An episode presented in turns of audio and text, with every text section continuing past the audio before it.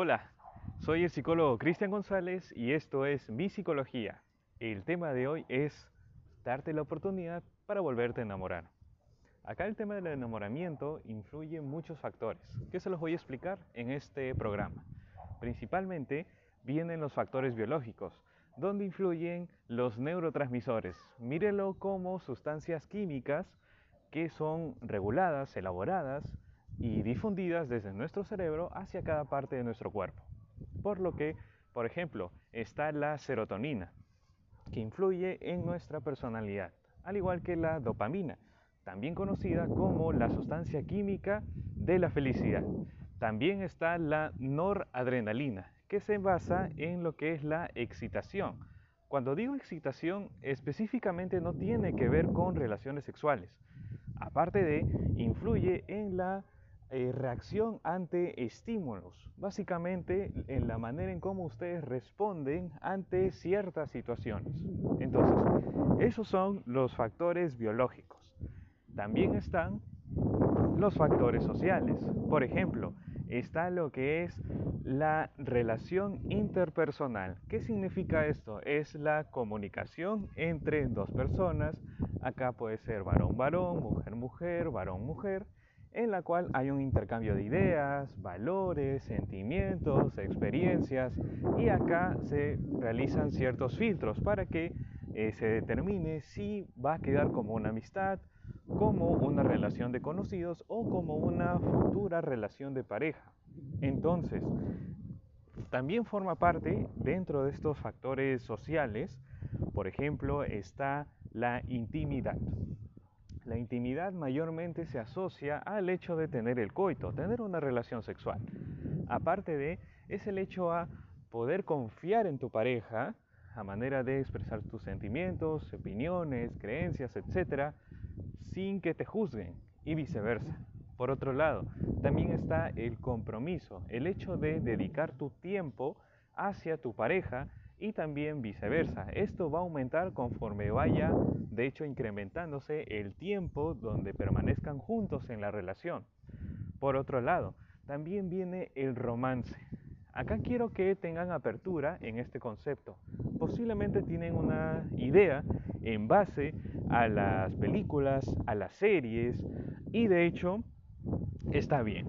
Sin embargo, eso es algo utópico, eso es algo idílico, que de hecho no en todos los casos pasa en todas las personas. Por lo tanto, yo les voy a mencionar el romance desde el punto de vista de la psicología. ¿Cómo así? De hecho, el romance se basa entre ciertas conductas, patrones de conductas en las cuales un hombre o una mujer puede expresar cómo se siente enamorado, enamorada de esa otra persona. Por ejemplo, normalmente, y a ustedes tal vez les ha pasado, que una persona significativa para ustedes les ha regalado un ramo de rosas.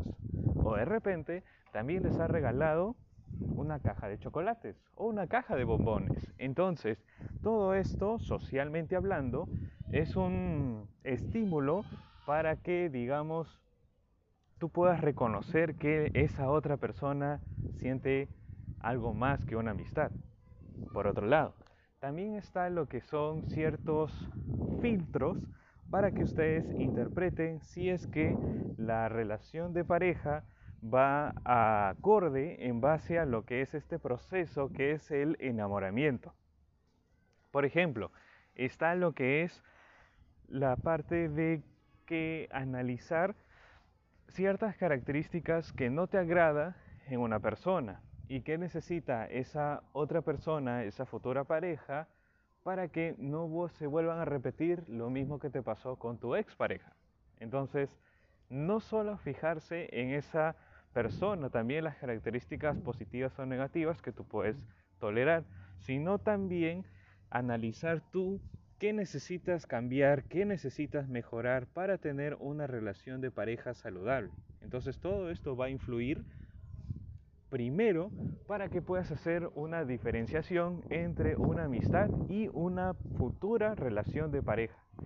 El segundo filtro es la comunicación, a manera de si comparten ciertas de repente experiencias, creencias, ideas, pensamientos, Y si no, también acá influye lo que es el respeto, la tolerancia. Parte de una relación sana, me gusta mencionarles a mis pacientes y también me gusta aplicarlo en mi vida, son los siguientes.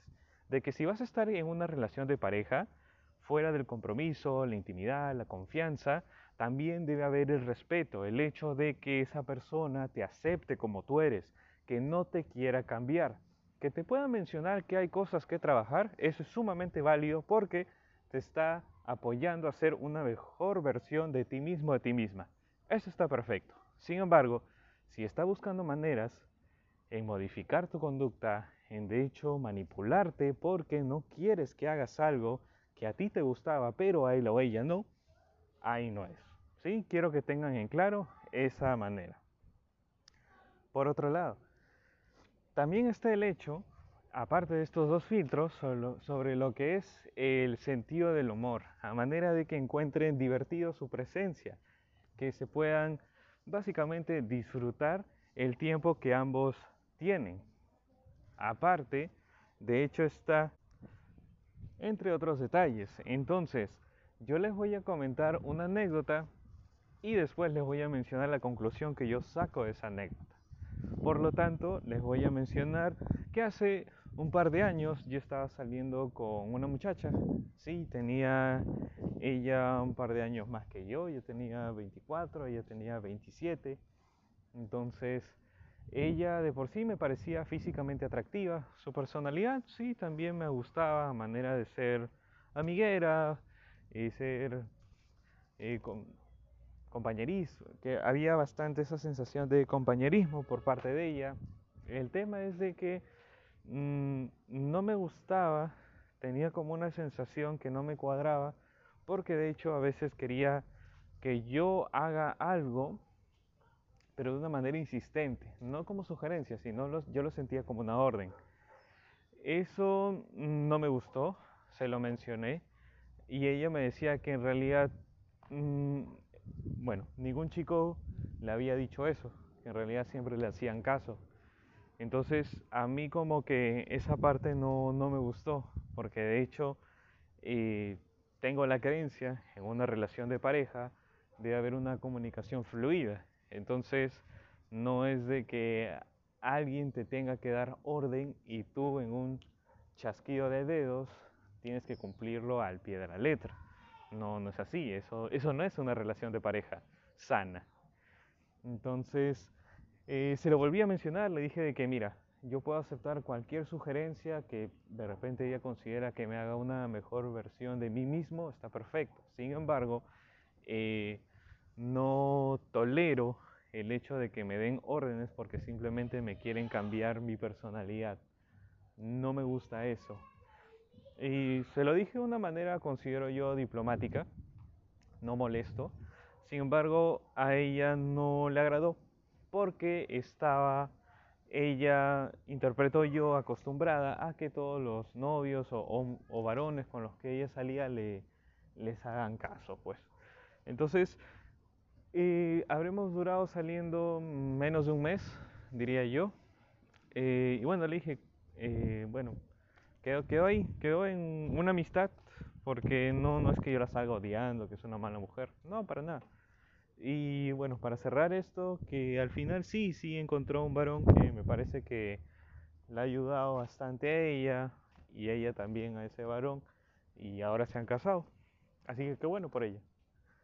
Por lo tanto, yo les quiero mencionar lo siguiente y que se lo lleven para finalizar este programa.